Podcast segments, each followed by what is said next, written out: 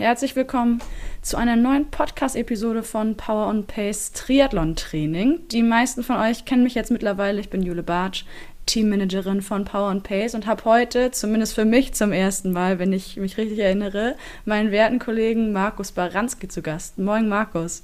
Ja, guten Tag. Wunderschönen guten Tag. Ähm, du bist jetzt vor einer guten Woche, wenn ich das richtig auf dem Schirm habe, äh, von Hawaii wiedergekommen und durftest mhm. da auf der Messe schon mal die Neuheiten checken, was die Welt des Equipments so hergibt. Genau darüber wollen wir heute sprechen, aber gerne noch eine Sache vorweg. Viele unserer Zuhörerinnen und Zuhörer kennen dich ziemlich sicher schon, nicht nur unbedingt aus dem Podcast, sondern auch aus unseren Zeitschriften. Aber vielleicht kannst du dich bei denen, die dich noch nicht kennen oder noch nicht so gut kennen, einmal vorstellen, wer du bist, was du machst und warum, sag ich mal, ausgerechnet du jetzt schon des Öfteren auf Hawaii immer für uns vertreten bist. Ja, sehr gerne. Also mein Name ist Markus Baranski, ich bin 52, wohne auch in der Nähe hier von Hamburg und bin schon eine ganze Zeit bei Spomedes an Bord. Ich bin eigentlich primär derjenige für die Vermarktung von den ganzen Titeln und Kanälen, die wir mittlerweile so haben. Sprich, ich bin derjenige, der die Anzeigen ranholt und Beileger verkauft und Banner auf trimark.de und Trailer in unseren Videoformaten und, und, und. Und da ich selber aus dem Radsport komme, ich sage immer, ich bin in Anführungszeichen nur Fahrradfahrer, mache ich halt auch redaktionell relativ viel in dem Bereich. Also ich bin selber seit bestimmt zehn Jahren jetzt auch spezialisiert nur auf Zeitfahren, äh, die ich noch relativ kompetitiv, wie man heute sagt, macht, mache. Und deswegen bin ich eigentlich immer dann irgendwie auch dabei, wenn es irgendwie darum geht, fahrradspezifische Sachen, neue Bike-Launches in der Industrie, alle Leute zu kennen und anzuquatschen und so weiter. Derjenige, der dafür quasi zuständig ist. Und das ist auch immer der Hauptgrund, warum ich eigentlich nach Hawaii fliege. Ich hatte mal nachgezählt, das war jetzt in der Tat schon mein 15. Mal. Und das erste Mal, als ich da war, hat noch ein Bayer in Badehosen gewonnen. Äh, seitdem hat sich da eine ganze Menge getan. Ähm, primär fliege ich immer mit nach Kona, weil da die Expo und alles um um die Expo so ein riesen Kontaktpool der Triathlon- und Fahrradindustrie ist und ähm, im Regelfall auch immer ein bis zwei Bike-Launches da in Kona stattfinden und die Messe ein relativ ergiebiger äh, Anlaufpunkt ist, um da eine knappe Woche sich mit allen Leuten zu verabreden. Es gibt da morgens häufiger so Early Morning Rides, wo man dann um sechs, halb sieben irgendwie in der Dämmerung noch losfährt und dann mit den ganzen Leuten, Medienkollegen, Industrievertretern und so weiter so zwei Stunden Fahrrad fährt und danach noch einen Kaffee trinkt. Das ist halt unschlagbar, die Leute einmal im Jahr auf so einem Weg zu treffen, statt mit denen immer nur per Mail oder telefonisch oder irgendwie schnell husch husch auf der Eurobike oder so ein bisschen ja. was zu tun zu haben.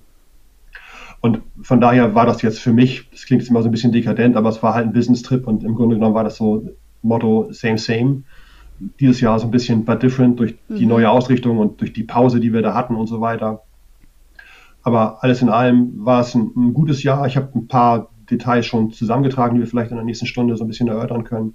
Aber das ist einfach so mein, Hauptaugenmerk da in Kona. Und wo wir gerade beim Thema Werbung sind, Frau Kollegin, äh, wollen Sie mal? Na, sicher. Schauen wir durch. Wahoo Fitness hat gerade seinen neuesten GPS-Radcomputer, den Element Roam, auf den Markt gebracht und einiges an Neuheiten in das neue Flaggschiff reingepackt. Schlagworte wie echtes Dual-Band-GPS, eine verbesserte Navigation, aktualisierte Summit Segments Climb-Darstellung, ein kontrastreicherer Bildschirm mit 64 Farben und auf 32 GB erweiterte Speicherkapazität, schwieriges Wort, sind nur einige der neuen Features. Die Navigation steht beim Design und der Entwicklung des leistungsstärksten und intuitivsten GPS-Radcomputer, der das Wahoo-Ökosystem je anführte, an zentraler Stelle, ist ja klar. Durch seinen Dual-Band-GPS, wie gerade schon erwähnt, wird man auch dann sicher ans Ziel gebracht, wenn Bäume, tiefe Täler oder viele von uns kennen es, urbane Straßenschluchten den Empfang stören könnten. Und das Ganze bis zu 17 Stunden. So lange hält dieser Akku des Element Roams.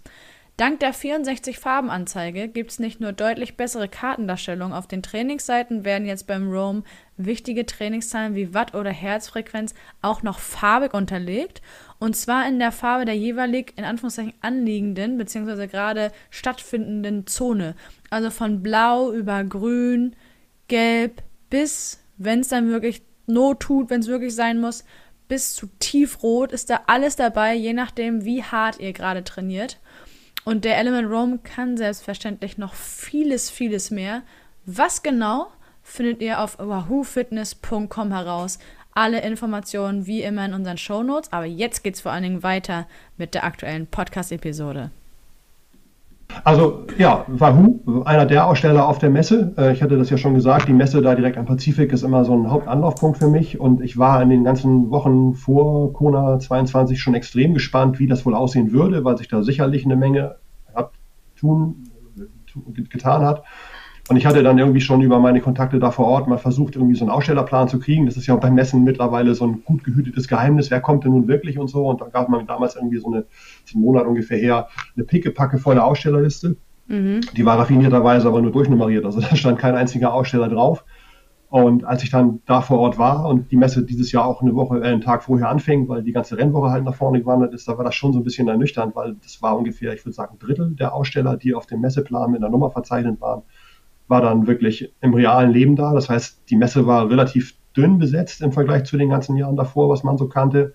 Okay. War so ein bisschen schade, aber es gibt halt da seit Jahren so die Tendenz, dass es mindestens eine alternative Expo gibt, die halt nicht über Ironman organisiert wird. Die ist ein paar Meter weiter, ist auch sinnigerweise mal direkt vor unserem Hotel auf der Wiese.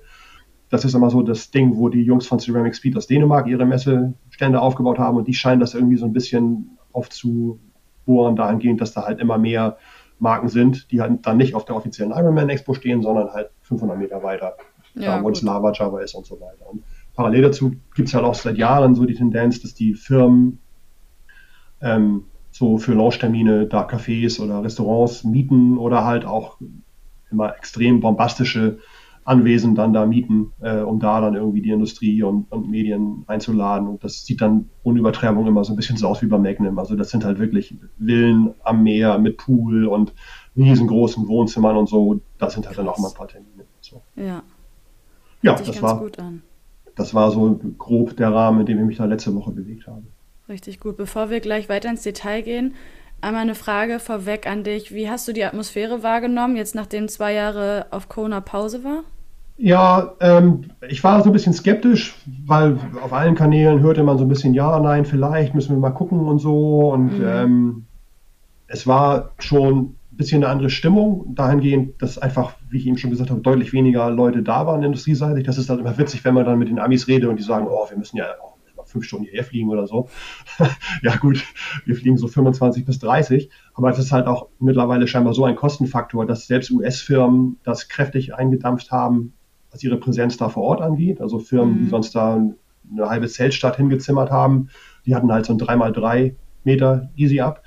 Und ansonsten muss man leider sagen, dass es vor Ort alles eine ganze Ecke maroder ist, als das vor Jahren mal war. Also ich bin immer so ein bisschen vorsichtig immer zu sagen, früher war alles besser, aber ich sag mal, was so die Atmosphäre und das Drumherum vom Ironman Hawaii in Kailua Kona anging, seit, sagen wir mal, Mitte der 2000er Jahre an, es war früher einfach geiler. Da waren mhm. weniger Bauruinen, da waren weniger äh, Homeless People, ähm, da war mehr Brimborium und da waren einfach auch mehr Leute. Also das ja. war so ein bisschen schade.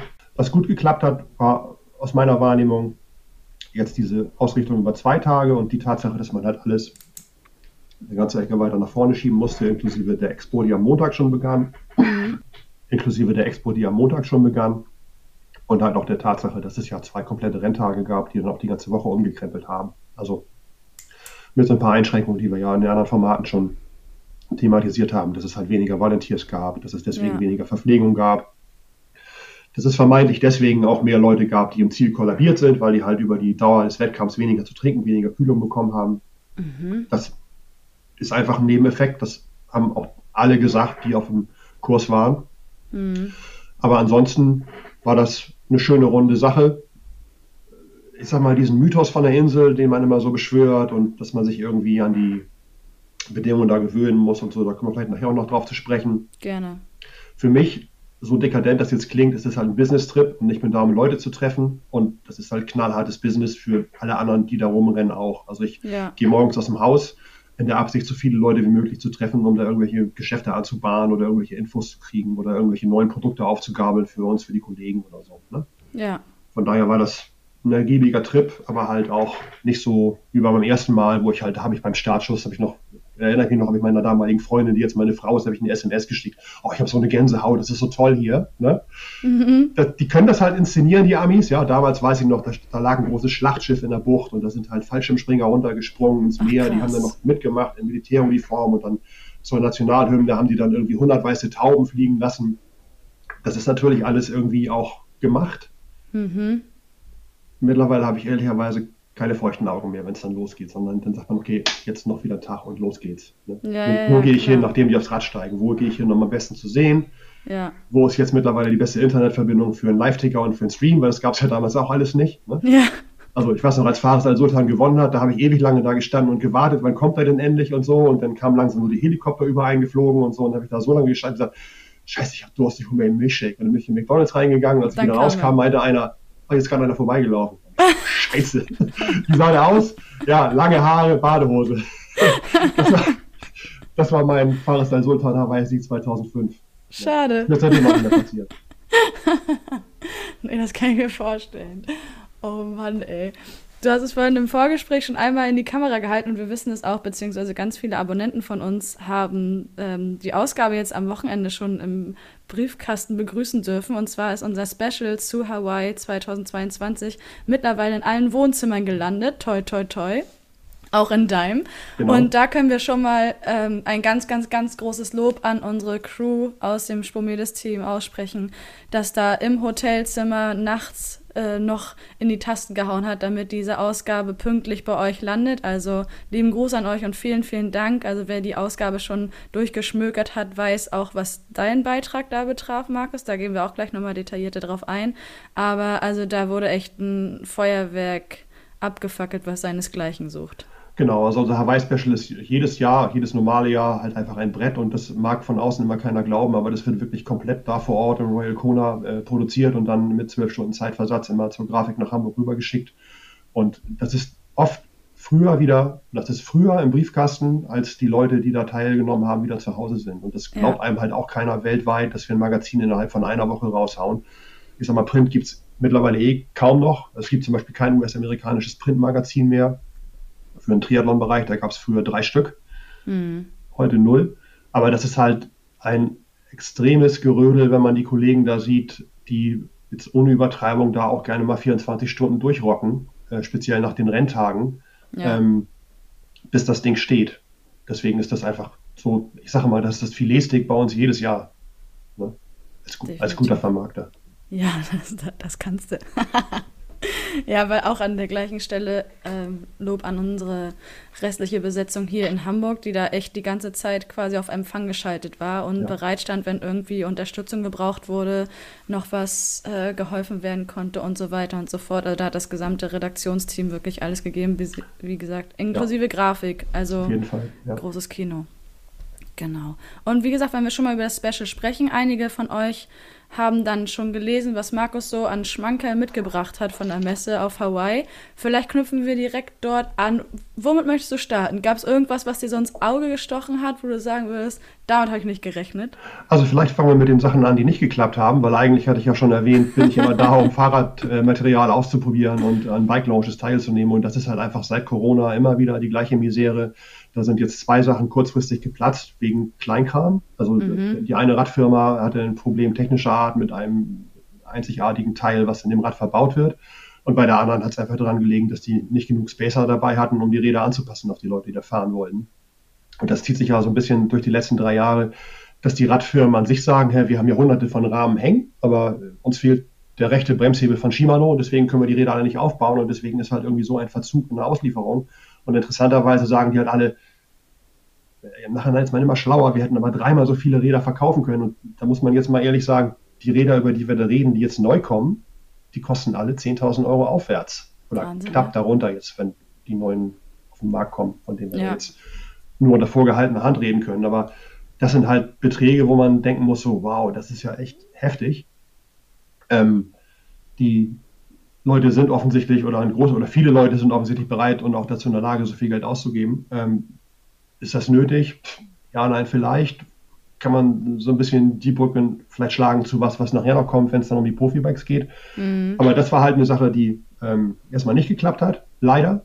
Aber dafür bin ich da ja lange genug rumgerannt und habe halt alles mögliche andere beobachten können. War auch dieses Jahr zum Beispiel so dicht wie noch nie an der Übergabe oder an der, an der T1, wo die Profis konkret auf ihre Bikes gestiegen sind, weil es einfach eine andere Wechselzone war als, als sonst immer.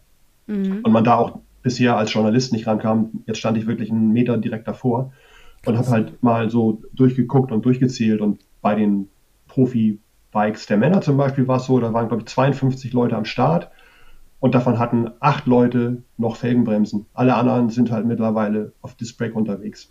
Und das ist halt auch so eine Folge von dieser Verzögerung seit 2019. Da ist halt nicht nur eine ganze Generation von neuen Athleten am Start, über die wir gleich noch sprechen werden, sondern ja. da ist halt auch mittlerweile eine ganze, eine ganz neue Generation von Bikes am Start, die alle während Corona gelauncht wurden. Also ich sag mal, Ende 2020 hat Scott das neue Plasma 6 auf den Markt geschmissen. Dann kam Canyon mit den beiden neuen Speedmax-Modellen. Dann kam letztes Jahr äh, das äh, Track äh, Speed Concept Bike. Das sind halt alle Räder, die wurden da überhaupt noch nie gefahren. So, das hm. ist ja hm. auch so eine Bewährungsprobe dann für die Firmen und für die Produktmanager und so. Wie performt mein Rad jetzt? Umso wichtiger natürlich, wenn man den Leuten immer suggeriert, das wurde komplett auf die Bedingungen in Kona ausgerichtet, auf den Seitenwind, der 80, 90 Kilometer von links kommt und dann, wenn du oben in Harvey umdrehst, 80, 90 Kilometer von rechts, wie wird das Rad da abschneiden? Und äh, Canyon ist zum Beispiel so ein gutes Beispiel dafür, die waren seit Jahren ungeschlagen durch die Siege von Patrick Lange und Jan Frodeno, aber das war halt immer das Vorgängermodell. Sprich, das ja. neue Speedmax mit Disc ist da noch nie gefahren worden, hat er auch noch nie gewonnen. So, wie würde sich das jetzt da alles irgendwie bewähren? Da waren, glaube ich, einige Leute relativ nervös und das war halt irgendwie auch eine interessante Erfahrung, weil genau in diesem Jahr, wo alle drauf gucken, wie performen die Räder bei den starken Seitenwindeinflüssen und so weiter, war was nicht.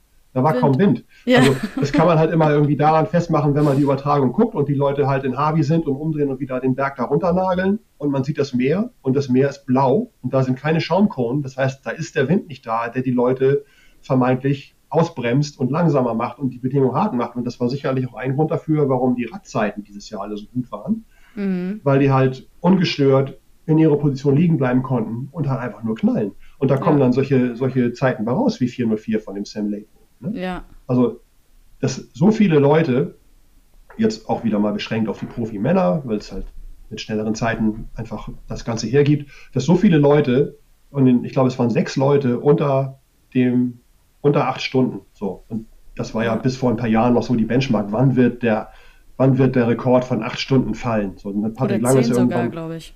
Bitte? Zehn Leute sind, glaube ich, unter acht geblieben. Mit Patrick Lange als letzter, der unter die acht Möglich. Stunden ja. lief. Also, ja man hat so lange darauf hingefiebert, dass die acht Stunden fallen. Dann sind sie ja. jetzt zweimal gefallen durch Lange und Frodeno und ich glaube, die standen dann bei 751 und jetzt kommt die neue Generation von den, ich sag mal, jungen Leuten. Was machen die? Ja.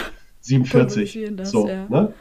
ähm, das ist halt, muss man ehrlicherweise auch sagen, auf jeden Fall den Bedingungen geschuldet und einfach auch der Tatsache, dass das jetzt neue Athleten sind, die alle noch in ihren 20er sind. Das hätte man früher auch nie gesagt. Da haben wir immer gesagt, du musst erstmal Hawaii lernen, du musst den Mythos akzeptieren, du musst demütig sein, du kannst da nie im Leben als Rookie gewinnen. Was ist dieses Jahr passiert? Sowohl bei den Frauen als auch bei den Männern haben Erstlinge gewonnen. Ne? Ja. Ähm, schon, schon interessant. Und ich sag mal, wenn man sieht, wie die da vor Ort aufgetreten sind und wie souverän die nicht nur in sportlicher Hinsicht waren, sondern auch in der ganzen Woche drumherum. Also der Laidlow, der hat die Woche vorm eigentlichen Rennen, den Noala Swim gewonnen. Der hat sich da nicht angemeldet. Da hat er gesagt, das Meer gehört nicht Ironman. Ich schwimme trotzdem mit, auch wenn ihr mir keine Nummer gebt. Dann wollten sie ihm die Medaille umhängen. Und dann hat einer von hinten gerufen, dann halt der nicht. Und dann hat er gesagt, ist mir auch scheißegal, ich habe hier trotzdem gewonnen. So, ne? ja, ich weiß, was ja. ich kann. Ich werde hier am Samstag einen raushauen. Oder die Norweger. Der Blumenfeld ist die ganze Woche da rumgerannt. Die haben die ganze Woche mit jedem Age-Grouper gequatscht, der ihnen auch nur eine blöde Frage zum Thema Kohlenhydratversorgung gestellt hat. Oder so. Wenn man da so spielerisch rangeht und sagt, wir wissen, was wir können, wir wissen, was wir abliefern, dann lehne ich mich jetzt mal aus dem Fenster. Das war noch nicht alles, was da, äh, was da kommen wird.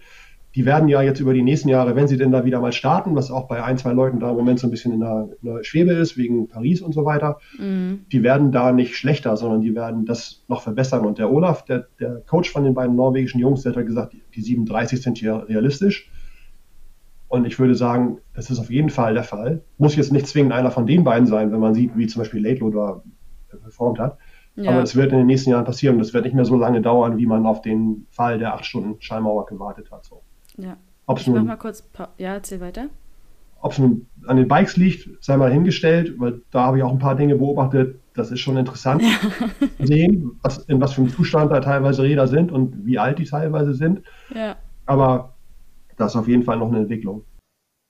Gut, Stichwort Profi-Equipment. Nimm uns doch einmal mit zu den Profi-Bikes, was du da so gesehen hast. Ja, das wird die meisten wahrscheinlich auch am, äh, am, am dringendsten interessieren. Also wie gesagt, ich habe mir genauer mal angeguckt, die Stunde bevor die aufgestiegen sind, die Profi-Bikes der Männer. Und es waren in der Summe 52 Stück. Wie gesagt, da waren die allermeisten mittlerweile in der neuesten Generation unterwegs mit Scheibenbremsen. Da gibt es einfach auch industrieseitig überhaupt gar kein Zurück mehr. Ob man das nun braucht oder nicht, ist halt immer so ein bisschen die Frage. Ich meine, grundsätzlich schon. Der Kurs auf Hawaii ist halt vielleicht eine Ausnahme dahingehend, dass man eigentlich nur einmal bremsen muss, wenn man um diese Hot Corner von der Palani Road rumnagelt. Ansonsten geht es einfach geradeaus.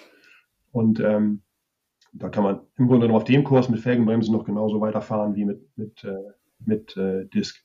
Äh, mhm. Was aufgefallen ist, das sind halt alles Räder, die mittlerweile ein Schweinegeld kosten. Also die waren sicherlich, die da standen in der Konfiguration alle deutlich fünfstellig und da war nicht ein einziges Rad dabei, was vom Basebar aufwärts serienmäßiges äh, Equipment dran hatte. Sprich, da wurden immer andere Extensions, andere Armpads oder eine Einheit aus beiden rangeschraubt mit irgendeinem Hydration-System, was nicht zwingend in der Form vom Hersteller auch schon in der Serienkonfiguration ausgeliefert wurde. Also da gibt es halt diverse Anbieter aus UK, gibt es relativ viele, Watchshop, Aerocoach, Speedbar aus den Niederlanden. Das sind halt alles so entweder komplett custom angefertigte Cockpits mhm. oder es sind halt einfach Parts, die ergonomischer, äh, in ergonomischere Position erlauben, die kosten aber, das meiste kann der Age-Grouper dann noch kaufen, da ist man schnell nochmal wieder vierstellig, alleine nur für Kleinteile, die das Cockpit quasi pimpen.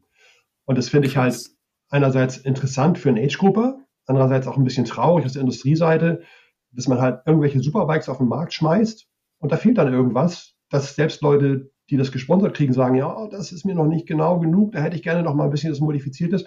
Und das geht im Grunde genommen immer da los, wo der Basebar, also der Basislenker, wo die Bremsgriffe äh, äh ist, von da an aufwärts. Also alles, was mit Spacern zu tun hat, alles, was mit Winkeln zu tun hat, alles, was mit Armschalen zu tun hat, mhm. alles, was mit Extensions zu tun hat und alles, was mit irgendwelchen Trinksystemlösungen zu tun hat, ist bei diesen Bikes nachgerüstet. So, und das ist halt vielleicht auch so ein bisschen der Situation vor Ort da geschuldet, dass es halt kaum ein Rennen gibt, was so heiß ist, was so schwül ist, wo jetzt durch die Misere mit weniger Helfern einfach auch plötzlich weniger Verpflegungsstationen da waren. Das muss man ja auch alles im Blick behalten, wie viel Flüssigkeit nehme ich mit wenn ich mhm. alle sieben Meilen greifen kann oder wenn ich plötzlich nur noch alle zehn Meilen greifen kann und wenn mir vielleicht auch mal irgendwie eine Flasche rausfällt, weil es passiert auch immer wieder.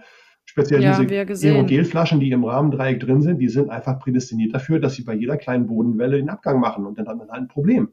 Weil wenn man mhm. die Energie nicht mehr hat, dann ist der Ofen aus. Und das ist halt auch immer irgendwie so ein, so ein Learning und so eine Sache, die ich Leuten noch mal rate, wenn mich Athleten fragen, was ist jetzt mit Verpflegung und so. Okay, es ist immer besser, im Rahmendreieck keine runden Flaschen zu haben, weil die das minimal schlechter machen, aerodynamisch. So. Aber was machst du, wenn du zu wenig trinken kannst und zu wenig Energie aufnehmen kannst? Dann stehst du plötzlich komplett. Dann verlierst du nicht ein paar Minuten, die du vielleicht durch irgendwelche aerodynamischeren Trinksysteme sparen kannst, sondern ja. stehst du da in der Hitze und dein Rennen ist vorbei. Von daher, mhm. Simon ist auch so ein Klassiker. Simon hat, ich glaube, eine große Flasche im Rahmen gehabt und das war genau die richtige Wahl, weil bei ihm kam es darauf an, dass der vernünftig durch den Radpart kommt und da nicht ja. irgendwie dehydriert oder vielleicht auch da vorbereitet ist, an einer Verpflegung mal irgendwas nicht greifen zu können, weil er gerade überholt oder so. Dann hast du wieder zehn Meilen irgendwie ein Loch. Und wenn deine Flasche schon mhm. leer ist, bevor du da rangefahren bist, dann hast du halt ein Problem. Also bei den Bikes für Profis und für Age-Grupper da vor Ort ist einfach wichtig, so viel Flüssigkeit wie möglich mitzunehmen und die im zweiten Schritt so aerodynamisch, wenn es denn geht, wie möglich zu verpacken. Und da gibt es zwei große Unterschiede. Einmal gibt es diese Superbikes mit integrierten Tanks, die haben irgendwo aus dem Rahmen oder aus dem Cockpit raus kommt ein Trinkschlauch, den man halt irgendwie auch in der Aeroposition trinken kann. Aber eine Sache, die ja. ich da beobachtet habe und die ich auch schon beim Ironman Frankfurt in diesem Jahr beobachtet habe, es sind auch im Profi-Spitzenbereich vorne unheimlich viele Leute unterwegs, die nur mit runden Flaschen arbeiten. Und die runden Flaschen sind dann mhm. hinterm Sattel und die runden Flaschen sind dann zwischen den Armen und die greifen dann runde Flaschen an, die ihnen angereicht werden, die auch weltweit immer den gleichen Durchmesser haben und die stecken die halt vorne zwischen die Arme und gut ist. Und wenn sie dann trinken möchten, dann müssen sie die halt rausziehen, sich aufrichten und die Flasche nehmen und die Flüssigkeit in den Mund drücken. Da waren halt ganz viele äh, Bikes dabei, wo man dachte, wow, das ist jetzt ja wirklich die Creme de la Creme und die setzen auf die Lösung, aber im Grunde genommen war es richtig, weil wenn nur den Label, oder bin ich wieder bei dem, weil der hat, das ist einfach ein Schützenfest, was der da abgeliefert hat. Ja. Der hatte nachher immer nur eine blöde, durchsichtige Plastikwasserflasche vorne am Cockpit. Und da waren einige dabei, der Magnus Ditlev zum Beispiel auch, ein Riesentyp. Ne? Mhm. Alle hatten plötzlich wieder irgendwo irgendwelche runden Flaschen deponiert, einfach weil die auch wussten, wir haben hier ein Problem, wenn wir zu wenig trinken können. So. Also Cockpit-Lösung, eine Sache, äh, Hydration äh, und so weiter. Zweite Sache, was ich auch beobachtet habe, das geht auch so ein bisschen in die Richtung. Ich kann mich noch erinnern, als Patrick Lange irgendwann vor ein paar Jahren durch die Verpflegung durchgeflügt ist und sich vermeintlich alles gegrapscht hat, was er irgendwie kriegen konnte und das in den Einteiler reingestopft hat, so an, an, an ja. Flüssigkeit und an Schwamm und vielleicht auch an Gel und so weiter. Das habe ich jetzt schon gesehen, als die alle angerannt kamen und auf die Räder gesprungen sind. Also die hatten teilweise einen Riesenschwung an Schwämmen vorne drin. Die hatten teilweise Trinkflaschen vorne drin. Bei dem Iden hat man das dann irgendwann gesehen. Der hat sich scheinbar dann einfach irgendwann eine Trinkflasche gegrapscht, die er bekommen hat und hat die vorne in die Brust reingepackt. Ja. Ähm, man hat gesehen, dass die Leute diesen Storage-Raum da vorne nutzen, entweder um Flüssigkeit mhm. mitzunehmen oder mehr Kühlung an Bord zu haben. Und das ist auch aerodynamisch gar nicht doof. Das wird jetzt alle Leute in der Off-Season freuen, weil alles, was man vorne hat, sei es auch nur eine Plauze, das ist aerodynamisch gar nicht so doof, weil das im Grunde genommen alles zwischen, also diese Lücke zwischen Körper und Rad füllt. So. Ja. Und sieht ein bisschen unorthodox aus, aber es ist auf jeden Fall sehr funktional. Und mhm. ist auch ein Stichpunkt, da kommen wir auf diesen ganzen Bereich Bekleidung. Es gibt da zwei verschiedene Ansätze. Hell oder dunkel, schwarz oder weiß. Und auf dem Rad oder bei allen Sachen, wo der Stoff komplett anliegt, was bei Einteilern halt der Fall ist, ist weiß einfach besser. Weiß, hydrophob, wasserabweisend, idealerweise mit Stauraum innen, wo man von vorne rankommt. Und das war halt schon auffällig, wie viele Leute vom Schwimmen angerannt kamen, aufs Rad gestiegen sind und einen primär weißen Einteiler anhatten. Also Blumenfeld hat da so ein heißes Teil von Trimtex, was laut Hersteller auch irgendwie Temper Tem äh, temperaturregulierend wirkt und da für, für, Tokio schon optimiert war und so. Aber ganz, ganz viele hatten halt einen weißen Einteiler, wo halt ein paar Sponsorenlogos drauf waren. Und mhm. es waren auch massig Leute da, die halt anders lackierte Helme hatten. Laidlow, da ist er wieder, ist einfach so schön lange vorne gefahren ne? und ich habe den einfach geliebt gewonnen, den Typen. Hat ja, halt Mate Drone, den fahre ich auch. Hat er mhm. lassen, einfach wegen der Hitzeeinstrahlung. Er hatte einen weißen Helm, ja. der hatte einen weißen Einteiler, der hatte weiße Kafgas und weiße Schuhe und passenderweise ein weißes Rad. Also das ist natürlich aus Sponsorensicht schön, wenn man ein schwarze Logos auf weißem Rad hat und der fährt da so lange vorweg, trägt man sich die ja. haben. Ne? Was der auch am Rad hatte, was speziell vor dem Rennen da noch gelauncht wurde, ein spezielles Hinterrad von der Firma Head. Die alteingesessenen Triathleten kennen die schon als eine der Pioniermarken im Bereich Aerolaufräder. Ist in den letzten mhm. Jahren so ein bisschen hinten runtergefallen in der Wahrnehmung. Die haben halt vor Hawaii extra noch ein spezielles Hinterrad vorgestellt. Und zwar aus der Jet-Serie sind dann gespeichte Laufräder, aber auf Hawaii darfst du keine Scheibe fahren, weder vorne noch hinten. Vorne fährt es im Triathlon eh keiner, hinten ist auch marginal der Nutzen. Auf jeden Fall da darfst du es nicht fahren wegen der normal herrschenden Windbedingungen. Die haben halt ein Hinterrad vorgestellt, das hatte eine 180 Millimeter hohe Felge und das ist ungefähr 80 bis 100 Millimeter mehr als bei anderen hohen Laufrädern mittlerweile üblich ist. Und die haben halt gesagt, mhm. ja, das haben wir speziell ja für die Seitenwindeinflüsse, haben wir eben schon gehabt, war den Tag gar nicht so, aber das haben wir halt optimiert. Das ist ein Laufrad nur für hinten, primär nur für Kona. Das gab es halt auf der Messe nicht, sondern nur an den Profibikes, beim Sanders zum Beispiel, bei ihm, bei ein paar anderen Leuten und es gab es halt im örtlichen Bikeshop. So. Ah, ja. Kostenpunkt, möchtest du raten?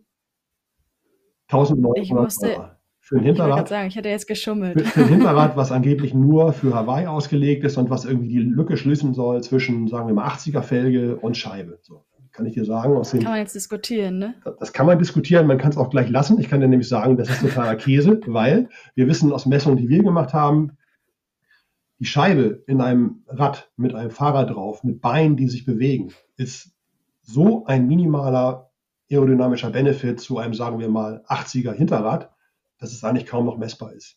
Also mhm. Hersteller wie DT Swiss oder Swisside, die sagen da irgendwas von ein bis zwei Watt, wenn es viel ist, bei 45 km/h. So. Das ist ja. die Lücke zwischen 80 mm und voll verkleidet. Und jetzt kommt ein Hersteller an und macht da quasi so ein Twitter-Ding als Zwischenlösung. Super Marketing-Tool, kann man wunderbar die Logos draufdrücken, haben bestimmt auch ganz viele Leute gekauft, hat auch wunderbar geklappt bei ihm, ja, bei Sanders ja. nicht. Ja. Woran das jetzt gelegen hat, war bestimmt nicht das Hinterrad, dass der eine da was abliefert und der andere nicht. Das war so ein Hingucker-Tool. Ein anderes Hingucker-Tool, was auf der Messe vorgestellt wurde, haben wir auch im Heft drin. Ist eine Scheibe, wie gesagt, da nicht erlaubt, aber von FSA Vision. Das ist ein italienischer Hersteller, die auch im Profiradsport ganz viel machen. Die haben nach Jahren jetzt endlich ein Scheibenlaufrad für Scheibenbremsen für Tubeless-Reifen rausgebracht. Da renne ich schon seit Jahren hinterher, dass wir endlich mal ein Muster kriegen. Ein Muster haben wir immer noch nicht, könnte damit zu tun haben, dass es halt kaum verfügbar ist und Schweinegeld kostet. Und bevor ich jetzt wieder frage, rat gar nicht erst, das Ding kostet über 5000 Euro. Nur für das Hinterrad. Wahnsinn. Krass. Ja? Und die sagen, wir kommen der Nachfrage gar nicht hinterher. Wir können gar nicht so viele von den Dingern liefern, wie die Leute uns abnehmen würden. So. Das ist halt so. Können wir nur mal drüber sprechen, was das bringt? Fünf Scheine aus. Ich kann dir sagen, Scheiben sind, wenn man die in den Windkanal packt, da ist kaum ein Unterschied von Scheibe A zu Scheibe B zu messen. Und es gibt halt Scheiben, die kosten unter 1000 Euro, es gibt welche für 1000 Euro, es gibt welche für 2500 Euro und es gibt jetzt halt dieses Ding für einen ganz krummer Preis, wie 5137 Euro oder so. Hm. Das erfährt kein Mensch, den Unterschied erfahren im Sinne von erfahren. So, ne? Das äh, ja. ist ein super Ding und wenn man das teuerste Fahrrad haben will, dann weiß man jetzt, welche man sich kaufen muss. Ja. Ich kriege das ja immer mit aus Leser und User und so weiter Sicht. Ihr macht immer so viele teure Bikes und wer soll sich das alles noch leisten und ähm, das ist doch völlig unrealistisch und gerade in der heutigen Zeit und so weiter. Punkt eins: Die Fahrradhersteller sagen mir was anderes. Also die sagen, wir geben uns gar keine Mühe mehr. Unser Einstiegsmodell kostet 9000 Euro wir geben uns gar keine Mühe mehr, ein Fahrrad für vier oder fünf zu versuchen zu liefern. Und mhm. die Leute kaufen uns das ab wie die Irren. Also wir haben Räder, ja. Die wir an die Leute raushauen. Wir könnten zwei bis dreimal so viel verkaufen. Ne? Canyon ist ein gutes Beispiel. Die haben eine Variante Speedmax CF SLX und CFR. Das sind die beiden High-End-Dinger. Und dann haben sie die, die Variante Speedmax CF ist für die allermeisten Leute vermutlich sogar das viel bessere Fahrrad, weil es einstellbarer ist, weil es minimal, wenn überhaupt, aerodynamisch schlechter ist, weil es dir einen besseren Nutzen bringt als jedermann, der noch eine Position sucht und nicht schon gefunden hat. Was wollen die Leute? Das Teure. So, aber an die Leute, die jetzt sagen, ich habe nicht so viel Geld, ich bin nicht bereit dafür, zu viel auszugeben und das liebe ich halt, das hat man früher auch nicht gebraucht. Ja, ist richtig. Das hat man früher nicht gebraucht. Aber dann sind wir bei der Diskussion, was brauchst du, um Triathlon zu machen? Mir hat mal ein Kunde gesagt, man kann auch mit dem Stadtrat ein Triathlon machen. Und ich gesagt, oh, das ist doch schon ein bisschen weit aus dem Fenster gelehnt. Und dann habe ich in Hamburg gestanden an der Wechselzone vom ITU, vom, vom größten Triathlon der Welt. Und da standen halt Stadträder. Ja. Da standen Stadträder, ja. da sind Leute angelaufen gekommen, die haben sich abgetrocknet und vom Radfahren haben sie Deo unter die Arme geschmiert. Also es geht ja, alles, ne? kann alles. Äh, äh, äh, es kann alles gehen, es, es, muss nicht alles gehen. Man kann im Grunde auch mit weniger was machen. Jetzt komme ich zu einer super interessanten Sache, das habe ich vorhin schon angerissen. Das Rad vom Eden. Ne? Wie gesagt, das ist eine Gustav, Story, ja. also die beiden Norweger sind von Giant gesponsert, Schrägstrich Cardex. Cardex ist die Edelmarke von Giant, ist für der Blumenfeld schon seit Sub 7 dieses Fahrrad, was aussieht wie ein Damenfahrrad. Ja. Giant in einer breiteren Masse hat im Moment immer noch ein Modell am Markt, das nennt sich Trinity. Das waren die sechs von acht Rädern ohne Disc, halt mit Felgenbremsen. Das ist das Rad vom Hawaii-Sieger. So, ne? ja. Ich habe vorher noch mal geguckt, das ist tatsächlich bei Giant auf der Seite noch zu sehen. Ich weiß nicht, ob die noch welche haben oder ob das irgendwie überholt ist. Das kostet 4000 Euro, ein Komplettfahrrad. Ja. Und da hast du die gleiche Plattform, wie gesagt, abzüglich solcher Sachen wie am Cockpit und auch mit, mittlerweile mit anderen Laufrädern und so weiter mit dem ein Typ Hawaii in Rekordzeit gewonnen hat. So. Ne? Und das ist so ein Lichtblick. Ähm, mal gucken, ob das in die Richtung nochmal irgendwann so wieder ein bisschen umschwenkt, weil ich sehe das genauso. Was sollen Leute machen, die ein normales Einkommen haben, die werden sich diese teuren Räder nicht mehr leisten können. Und damit die weiter Triathlon machen können, sollen doch die Räder vernünftig, vernünftigerweise auch im, ich nenne das mal Entry-Level-Bereich verfügbar sein. Also ich finde 4000 Euro ist immer noch viel Geld. Da gibt es mittlerweile halt Absolut. Laufradsätze für oder Komplettbikes für oder fast eine ganze Scheibe für hinten. Ne? Ähm, ja, ja, fast, aber nur. das ist halt die Geschichte, die mir da so ein bisschen aufgefallen ist, weil ich die Diskussion halt kenne. Ne? Ja, ja, naja, ich meine, ich bin auch aufgewachsen in der Triathlon-Welt mit dem Spruch, it's the man, not the machine, ne? Ja, und dann kommt und dann so ein Typ. Hast du auch wieder so. Kommt ja. so ein Typ wie Gustav Wien und beweist es. Und ich sag mal, so. die, die beiden Jungs, Blumenfeld und ihn, die sind halt seit Jahren dafür bekannt, dass sie jedes Detail messen, wiegen, checken, Körperkerntemperatur, Kohlenhydrat, Zufuhr pro Stunde, gemessen an der Luftfeuchte und an den Temperaturen und Pipapo und Laktatmessung, bis der Arzt kommt. Stehe ich da mit dem Blumenfeld ja. auf der Messe. Wie gesagt, der stand den ganzen Tag da in der Sonne, hat mit den Leuten gequatscht. Und dann stand sein Rad da, sein Cardex. Mit einem völlig verschmierten Antrieb. Und wer mich kennt, der weiß halt, da habe ich überhaupt gar keinen Bock mehr drauf. Ich bin ein großer Fan von diesen gewachsenen Ketten. Da habe ich ihn halt gefragt, das ist doch aber nicht ein Wettkampfrad. Oder? Doch, doch. Ich sage, mit so einem schmierigen Antrieb, ja, da kriege ich noch eine gewachsene Kette dann drauf. Und ich sage, ah, gut, alles klar. Ich sage, was wiegt denn das Rad? Dann. Was wiegt denn das Rad? ja, äh, weiß ich nicht. Ich sage, komm, du weißt doch, was dein Fahrrad wiegt. Nee, weiß ich gar nicht. Guck doch auf der Webseite nach. Ich sage, guck doch nicht auf der Webseite von einem Sponsor nach, was dein Rad an Serienvariante wiegt. Ich wüsste gerne, was deins wiegt. Einfach nur mal so Interesse halber, wobei wissen wir auch alle, Gewicht ist in dem Bereich eher sekundär. Das wusste der nicht. So. Geil. Und der andere Protagonist, das habe ich noch gesehen, kurz vor, äh, kurz vor dem Bike-Check-In auf dieser Messe von, von Ceramic Speed, da lehnte halt ein Fahrrad, hast du gedacht, was ist denn das für eine Gurke? Das war das Rad vom Eden. Der hat das nämlich ganz raffiniert gemacht. Das sieht total dreckig aus. Der hatte eine Lackierung auf der einen Seite, ist halt irgendwas an seine Heimatstadt Bergen irgendwie äh, ah, ja. Ja, ausgerichtet ist. Auf der anderen Seite ist was Taiwanesisches, weil er da seine Connections hat mit seiner Mütze und mit seinem Sponsor Giant aus Taiwan, größter Fahrradhersteller der Welt, Riesending in Taiwan. Hat eine Sonderlackierung gehabt. Das sah halt total dreckig aus, das Fahrrad. Das, was ist denn das hier für ein Geschmier? Und siehe da, das war unter Lack gelegt. Also das Fahrrad sieht von vornherein nicht picobello weiß glänzend aus, sondern das sieht halt so ein bisschen shabby chic, schrattelig und so weiter aus und so. Und dann äh, ja. äh, habe ich mir das genauer angeguckt und das war halt noch ein Fahrrad, da hat die Vorderbremse geschliffen und das war ein Fahrrad, der hatte ohne Scheiß hinten ein Laufrad drin, was nicht für Felgenbremsen ausgelegt war, sondern für Disc. So ein Forcebook von Cardex. Hm. Da hat er die Scheibe abgeschraubt und damit sich das hinten dreht, hat er die Hinterbremse aufgemacht. So. Mit dem Laufrad ist er in den Wettkampf gefahren. Ne? Also an den, an den Scheibenbremslaufrädern darf man an der eigentlichen ursprünglichen Bremsfläche darf man nicht bremsen, weil das die Laminierung da nicht mehr draus, draus, äh, draus aufgelegt, draus, da drauf nicht mehr ausgelegt ist. So. Mit, dem, mit dem Rad gewinnt der Typ Hawaii. Und da sind wir wieder bei einem Thema, was wir vorhin schon besprochen haben.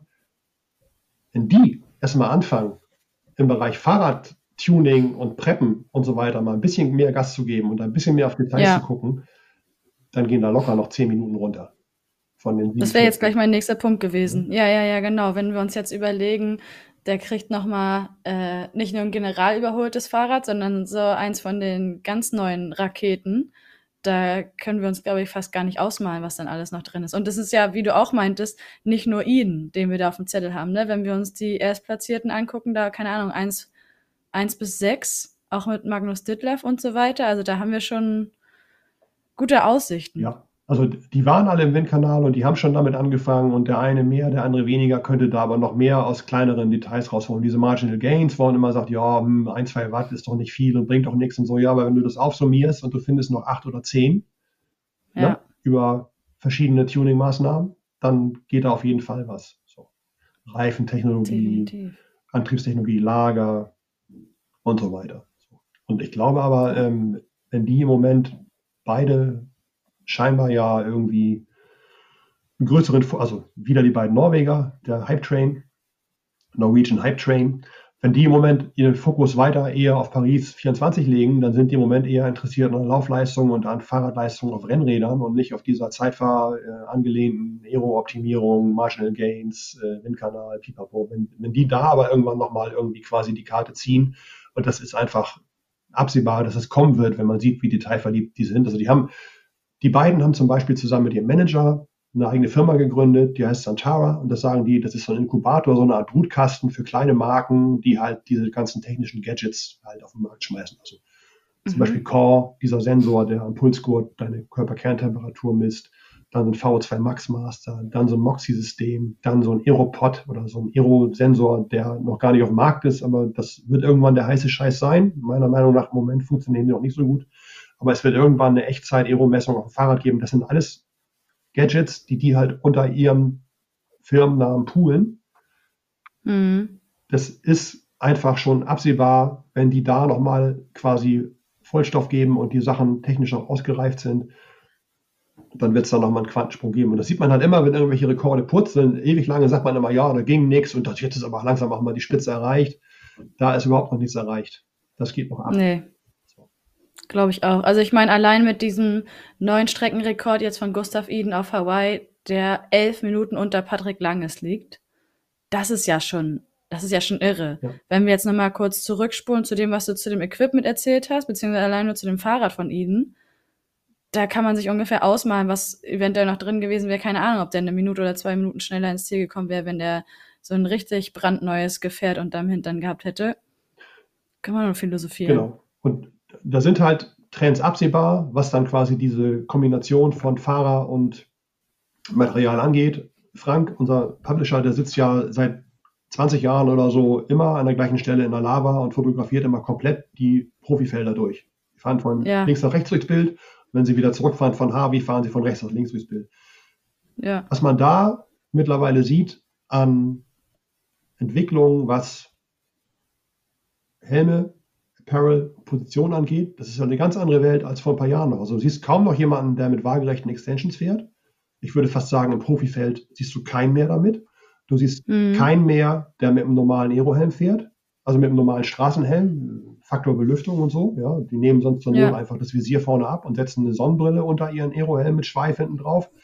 Ist aerodynamisch witzigerweise fast genauso gut. Da eine viel bessere mhm. Kühlung. Du kannst dir viel besser das kalte Wasser ins Gesicht kippen.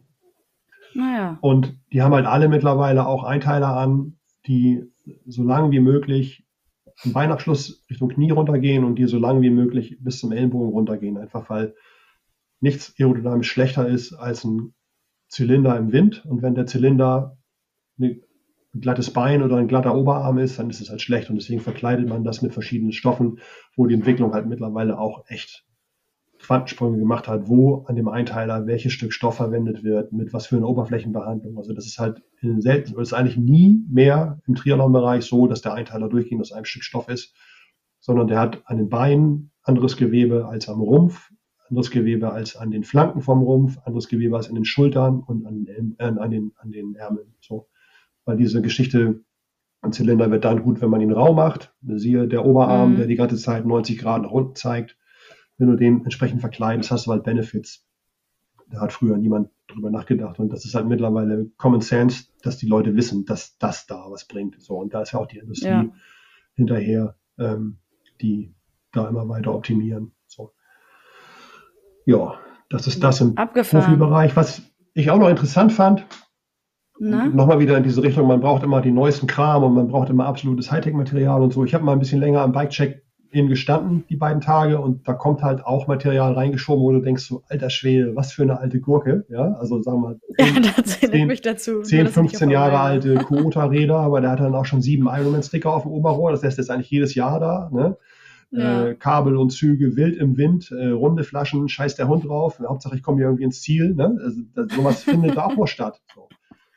Das, das, beruhigt. Das, das beruhigt, das finde ich gut. Ähm, es geht halt beides, ne? Siehe vorhin die Dame mit dem Deo-Roller in der Wechselzone. Der wird, so jemand wird ja. wahrscheinlich in erster Linie irgendwelche Breitensportsachen nur noch machen und nicht mal auf Hawaii sich für irgendwas qualifizieren. Aber ähm, mhm. geht halt alles so. Und äh, eine Entwicklung, die ich auch ganz interessant fand, es gibt in Kona jedes Jahr einen Bike-Count, also sprich, da sitzen immer rein Industrieleute äh, unter diesem Banyan Tree, äh, da wo die Bikes eingecheckt werden. Kleiner Spoiler, zieh nie was Weißes an, weil der Banyan Tree ist auch voller Vögel, die sich den ganzen Tag da tummeln und dann gegenseitig auch mal irgendwie animieren, sich da zu entleeren. Also ich habe äh, auf dem äh, was auf dem Arm bekommen, das sah so ein bisschen aus wie Papaya, als ich da stand. Also da sitzen halt jede Menge Industrieleute und die machen halt Strichlisten. Was wird hier für eine Bike-Marke gefahren? Was wird hier für ein Laufradsatz gefahren? Was nimmt ihr für ein Hydration-System und so weiter? Das ist halt rein aus der Industrie ja. gesteuert und siehe da, zwei Renntage bedeutet da auch zwei Bike-Check-In, Bike-Counts. Das wird immer durch Tri-Lead Magazine und Slow Twitch äh, da vor Ort organisiert, aber organisiert auch nur dahingehend, dass gesagt wird, wir machen das wieder, zählt mal bitte und gebt uns dann die Daten. Also da war von denen halt niemand mhm. vor Ort. Ähm, und es waren auch deutlich, deutlich weniger Industrieleute da, weil einer meinte auch schon, was ist denn eigentlich, wenn jetzt zwei Tage Rennen sind, haben wir dann auch zwei Tage Bike-Check-In und zwei Tage Bike-Count? Ich sage, ja, dann kannst du mal einen drauf lassen. Natürlich habt ihr das dann. Und er meinte halt, nee, nie im Leben setze ich mich da zwei Tage hin. Das ist so anstrengend, den ganzen Tag da in der Sonne zu grillen. Aber die haben gezählt und da sind halt ganz interessante Zahlen rausgekommen. Und das ist so ein bisschen das Gegenteil zu dem, was man halt hier in Deutschland wahrnimmt oder was wir bei den europäischen Rennen immer wahrnehmen. Ich habe das vorhin nochmal rausgesucht. Da ist nämlich eine ganz interessante Entwicklung. Es gibt eine Radmarke, die seit Jahren, jetzt kann ich fast schon sagen seit Jahrzehnten jetzt, den Kona Bike Count mit Bikes dominiert. Die fängt C an. Die geht aber nicht mit Anion weiter. Anion. Sondern Cube? Nee. Auch nicht. Mit C? Cervelo. Ach, guck mal an das hat einfach damit zu tun, dass da quasi Leute aus der ganzen Welt sind und die halt ich schätze mal, auf dem nordamerikanischen Markt, USA und Kanada, eine deutlich höhere Verbreitung noch haben und dass die halt auch schon ewig lange mit Triathlon-spezifischen Bikes da sind. Also mein erstes Carbon mhm. Triathlon-Zeitfahrrad war 2005 Cervelo P3C, das ist ein, so ein Carbon mit rot-weißer Lackierung gewesen. Das ist da halt auch noch in die Wechselzone geschoben worden. Ne? Ein Fahrrad, was 17 Jahre alt ist. So. Und mhm. die haben halt die DNA von dieser Marke ist halt, das ist von Anfang an in erster Linie eine Triathlon-Nero-Marke gewesen und die Räder dominieren da drüben scheinbar den Markt. Also über die beiden Tage hat Cervelo 1033 Räder da gehabt von 5000 Teilnehmenden, sprich ein Marktanteil da in der Wechselzone von 20 Prozent. Und das hm. Krasse ist, wie diese andere Marke mit dem C aufgeholt hat. Canyon ist nämlich jetzt an Platz 2 mit 776 Bikes und das ist schon ein Brett, wenn man bedenkt, wie kurze Zeit die in Amerika überhaupt erst vor Ort sind. Und das wird, glaube ich, auch zum großen Teil aufgefüllt bei deutschsprachigen Athleten, bei den Männern. Mhm, Weil dieser Anteil war nämlich zwischen dem Donnerstag, wo die ganzen Frauen gestartet sind, ein paar Männer, und dem Samstag, wo nur Männer gestartet sind, deutlich mehr noch zu Gunsten von Cervelo verschoben. Also Canyon hat ganz massiv am zweiten Tag da aufgeholt. Und das waren halt alles die modernen Räder, ne?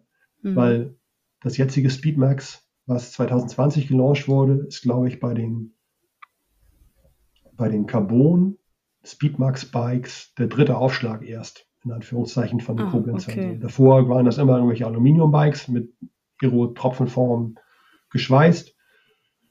So richtig lange, obwohl man das in den letzten Jahren halt wegen der ganzen Siege fast ein bisschen vergessen hat, sind die noch gar nicht mit Carbon-Triathlon-Bikes dabei. Und dann haben sie da halt mhm. im Endeffekt doch schon ein Riesenbrett hingelegt, was ihren Anteil angeht. Ich habe die ersten fünf Marken mal aufgeschrieben. Ich fange nochmal an. Cervelo 1033 Bikes, Canyon 776 Bikes. Dritte Marke, auch wieder der Tatsache, in Anführungszeichen geschuldet, dass ein Riesenanteil amerikanischer Starter da war. Track mit 614. Mhm. Specialized nur noch 378 und Feld noch wieder eine Ami-Marke 274 Bikes. Also das fällt schon deutlich ab nachher. Ja. Und das fände ich total interessant, wie da die Entwicklung so ist. Und ich sag mal, wenn man sich für Fahrräder und ich nenne es immer Bike-Porn irgendwie interessiert und begeistern kann, dann konnte man da schon gucken. Also das war schon das heftig, was da in der Wechselzone stand. Das glaube ich. Kurzer Ausflug mal zur 73 WM. Warst du da mal vor Ort und könntest ungefähr so einen Vergleich ziehen? Noch nicht. Okay, weil das finde ich ja ganz interessant, dass man sich vielleicht mal damit auseinandersetzt, auch was die Age Grouper betrifft. Ich weiß nicht, also wie groß die Hürde ist im Vergleich zu Hawaii, dass man sagt, man fliegt dahin, je nachdem, wo das so ist. Und ähm, welche Geschosse man da trifft. Aber da habe ich mein Auge drauf. Ich kenne noch jemanden, der da nämlich hinfliegt und viel Zeit mitgebracht hat. Ja, toi, toi, toi.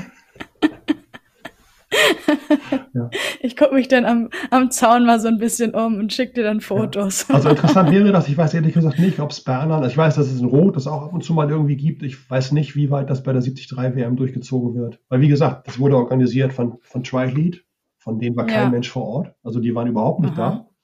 Und Slowtwitch, das war im Grunde genommen, waren zwei Leute, die da waren, aber die haben das im Grunde genommen auch nur angestupst und gesagt, hier, bitte, das sind die Kategorien, bitte zählen, Zahlen an uns, wir veröffentlichen das. Okay. Und wie gesagt, industrieseits waren da auch schon mal deutlich mehr Leute. Also da haben jetzt vielleicht irgendwie 20, 30 Leute gesessen und das waren schon mal 60, würde ich sagen. Also da wurde schon mal deutlich detaillierter noch gezählt, um, um, zu erkennen, welcher Laufrad das, ist und welches Trinksystem und so. Da musst du schon in der Materie drin sein, dass du, wenn da einer angeschoben mm. kommst, sagen kannst, okay, das sind 808 von ZIP oder das ist irgendwas von Profile Design oder das ist die und die Schaltgruppe ja. oder so. Ja. Ja, ich glaube, was das Equipment betrifft, könnten wir jetzt noch ewig und drei Tage über die Jupp. verschiedensten Kategorien sprechen. Äh, ich würde sagen, wie man auf Neudeutsch so schön sagt, wir rappen hier mal ab. Mit einem kleinen Ausblick vielleicht auf das nächste Jahr, Hawaii.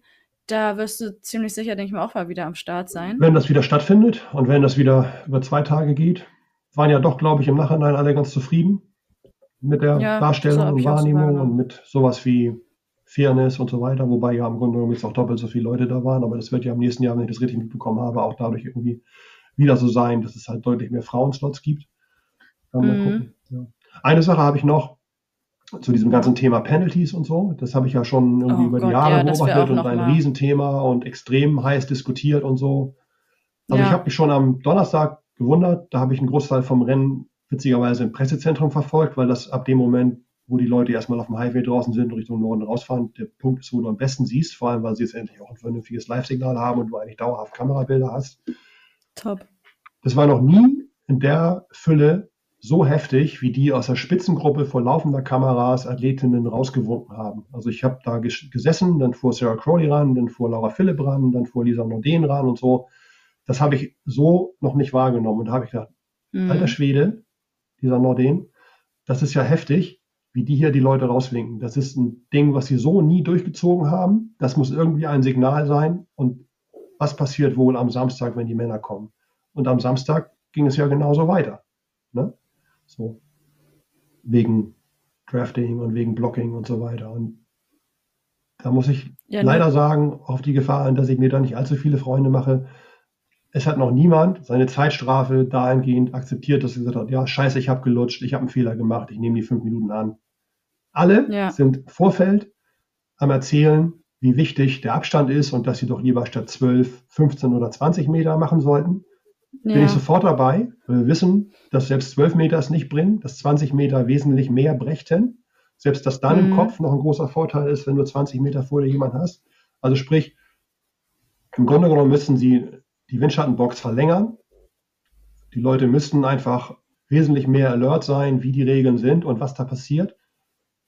Und, und dann bitte tut mir und allen anderen gefallen, wenn ihr eine Zeitstrafe bekommt, dann akzeptiert das, auch wenn das euren kompletten Wettkampftag versaut. So. Ja. ja. Ne? Weil es, man, man, kann nicht einerseits immer sagen, die anderen lutschen und das muss mehr durchgegriffen werden und das muss fairer sein und der eine hat einen Vorteil, wer, weil der hat den anderen in der gleichen Farbe vor sich fahren gehabt und so.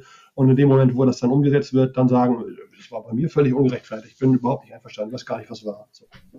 Ja. ja. Da bin ich absolut deiner Meinung. Ich finde das einzig Schwierige, nur so wie das zumindest kommuniziert wurde bei den Übertragungen, wenn die Athleten im Endeffekt auf Nachfrage nicht erfahren, warum sie rausgewunken wurden. Also ob sie es jetzt nur zugeben oder nicht, sei mal dahingestellt. Aber wenn sie ein Recht darauf ja, haben, und ich glaube, das hat jeder Athlet, ja. zu erfahren, warum sie die Zeitstrafe ja. erhalten, dann sollten sie auch von diesem Gerecht, äh, Recht Gebrauch machen dürfen und eine Antwort erhalten. Das finde ich halt echt kritisch. Also wenn das so war, dass die auch nach dem Wettkampf immer noch nicht wissen, warum sie rausgewunken haben, ist es auf jeden Fall kontraproduktiv, auch in erzieherischer Hinsicht. Ne? Aber ich kann mir vorstellen, dass wenn du so ein Referie bist und du winkst da irgendwie reihenweise Leute raus und alle fangen das große Schreien an, dass du dann überhaupt gar nicht erst anfängst, dich mit den Leuten zu unterhalten. Ja, also ich weiß, ich habe Laura Philipp im Interview gesehen an dem Tag des Männerrenns bei den öffentlich-rechtlichen Sendern und sie hat gesagt, sie wusste bis dato immer noch nicht, warum sie die Zeitstrafe bekommen hat. Im Ziel hat man sie nur so schnell wie möglich aus dem Zielbereich befördert. Das ist, doch schwierig. Ja, auf jeden ja. Fall. Ja. Ganz an, aber wie gesagt, das ist auch ein tagesfüllendes Thema. Eine ganz andere Baustelle ist dann natürlich auch mal der Age-Grouper-Bereich. Ne, wissen wir alle, wie eng das dann nachher teilweise zugeht und so. Ja. Und ist, ich weiß nicht, wie man es dann irgendwie handhaben kann oder will. Oder das einfach auch den Leuten überlässt. Keine Ahnung. Ne? Das fand ich auch schwierig. Also als ich das so gesehen habe, wenn äh, als die Männerprofis auf der Laufstrecke waren und die Age Group Männer quasi gerade alle wieder Richtung Wechselzone gefahren sind, das war ja so unfassbar eng da und kein Referee weit und breit zu sehen, zumindest nicht in diesem Bildausschnitt, den wir als Zuschauer zu sehen bekommen haben. Wo ich dachte, ja, da wäre es jetzt vielleicht wirklich mal eine gute Maßnahme. Ja. Genau. Aber da kann sich im Grunde auch jeder an die eigene Nase fassen. Ich meine, eine, eine Sache ist es, wenn es irgendwann so eng ist, wenn man äh, nach Kona wieder reinfährt und dann kommt man irgendwie durchs Gewerbegebiet und so und irgendwann staut sich das halt alles, ne? weil jeder dann irgendwie ja. langsam nochmal sich ein bisschen dehnt und irgendwie nochmal einen Schluck trinkt oder was isst und dann die Schuhe schon mal aufmacht und so. Dass da zur Pulkbildung kommt, ist ja ganz klar, aber wenn man Sachen draußen nochmal ja. immer sieht, also dieses Jahr war ich nicht draußen, aber die Jahre, wo ich da war, habe ich teilweise auch gedacht, ich wäre bei der RTF. So. Dann, dann liegt es einfach an jedem selbst. Ne? Ja, das stimmt schon. Ja, man muss schon auch drauf Acht geben, ja. definitiv. Aber wie gesagt, das ist ein Thema, da könnten wir ewig drüber philosophieren ja. und diskutieren. Aber ich glaube, für heute haben wir das Wichtigste besprochen. Vielen, vielen Dank dir, Markus. Ich glaube, es war sehr eindrucksvoll, vor allen Dingen mal so Profi-Insights zu bekommen vom Streckenrand. Ja. Ich fand es sehr unterhaltsam. Vielen gerne. Dank dir. Ich würde gerne den ganzen Tag über nichts anderes als über sowas. Ich würde gerne noch jemanden grüßen. Geht das? Ja, sicherlich. Und zwar grüße ich ganz explizit alle von den Leuten, sei es nun im Profibereich oder im Age-Group-Bereich, die nicht das perfekte Rennen hatten und die vielleicht Schiffbruch erlitten haben, sich was ganz anderes vorgestellt haben, drei Jahre vorbereitet haben, mit einem riesen finanziellen und anderen Aufwand da irgendwie hingeflogen sind, aber denen es halt nichts geworden ist. Also ich beobachte das ja auf Social Media. Natürlich sind diejenigen, die da abliefern, immer die geilsten. Und ich sag mal, als Age-Grupper unter neun Stunden zu, zu, zu finishen, ist schon cool. Ne? Aber wir haben bei uns im Team selber auch zwei Kollegen mit Lars und mit, äh, mit Simon, bei denen das alles andere als, als gut lief. Ne? Bei Simon von vorne bis hinten nicht, bei Lars auch sicherlich nicht das, was er sich erhofft hat. Und da sind ganz, ganz viele davon draußen, deren Namen ich jetzt nicht weiß, wo ich aber weiß, die sind jetzt quasi mit dem Scheißgefühl nach Hause geflogen, dass es halt nichts gebracht hat. So. Und aus meiner Erfahrung ist es halt in dem Moment immer gut, sich mal klar zu machen, warum man das eigentlich alles macht. Und wenn die mal in sich reinhören, dann macht denen, glaube ich, die ganze Vorbereitung und alles Mögliche im Vorfeld mindestens genauso viel Spaß, wie so ein Wettkampftag dann da abzuliefern. Und manchmal klappt es halt und manchmal klappt es nicht. Ja. Und das Ganze nennt sich halt Sport. Sehe ich auch so. Also auch an euch. Ich schließe mich einfach an und füge nur hinzu, herzlichen Glückwunsch euch zum Finish. Seid stolz.